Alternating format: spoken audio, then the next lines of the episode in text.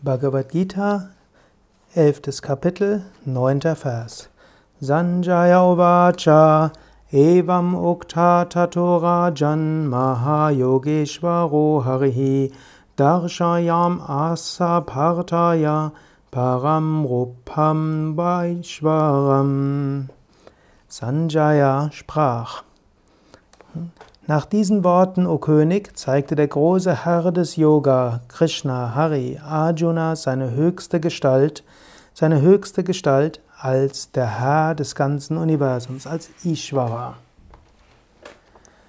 Vielleicht erinnerst du dich, Sanjaya ist der Erzähler. Der Erzähler erzählt die Mahabharata-Schlacht dem blinden König Dhritarashtra.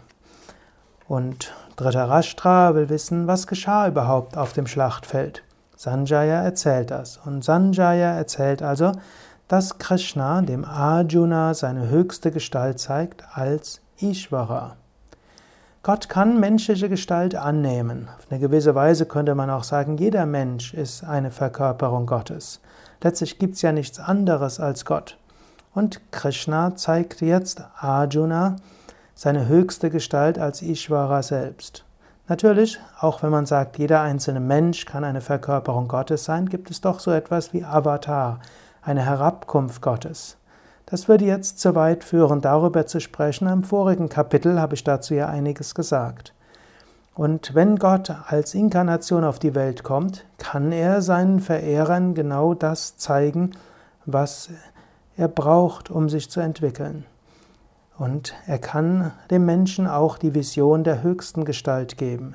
Genau das beschreibt Sanjaya, machte Krishna.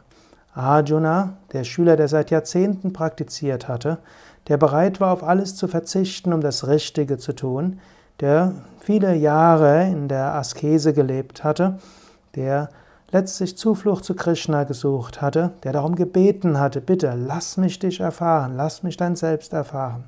Dieser wird jetzt tatsächlich die Gotteserfahrung machen. Es kann uns ein Trost sein, dass Arjuna Jahrzehnte gebraucht hatte. Es geschah nicht plötzlich und auf einmal. Gotteserfahrung ist eine Frage der Anstrengung und der Gnade. Wann die Gnade kommt, wissen wir nicht. Aber sie kommt vor allem dann, wenn wir uns selbst bemühen, wenn wir Sehnsucht danach haben und dann loslassen.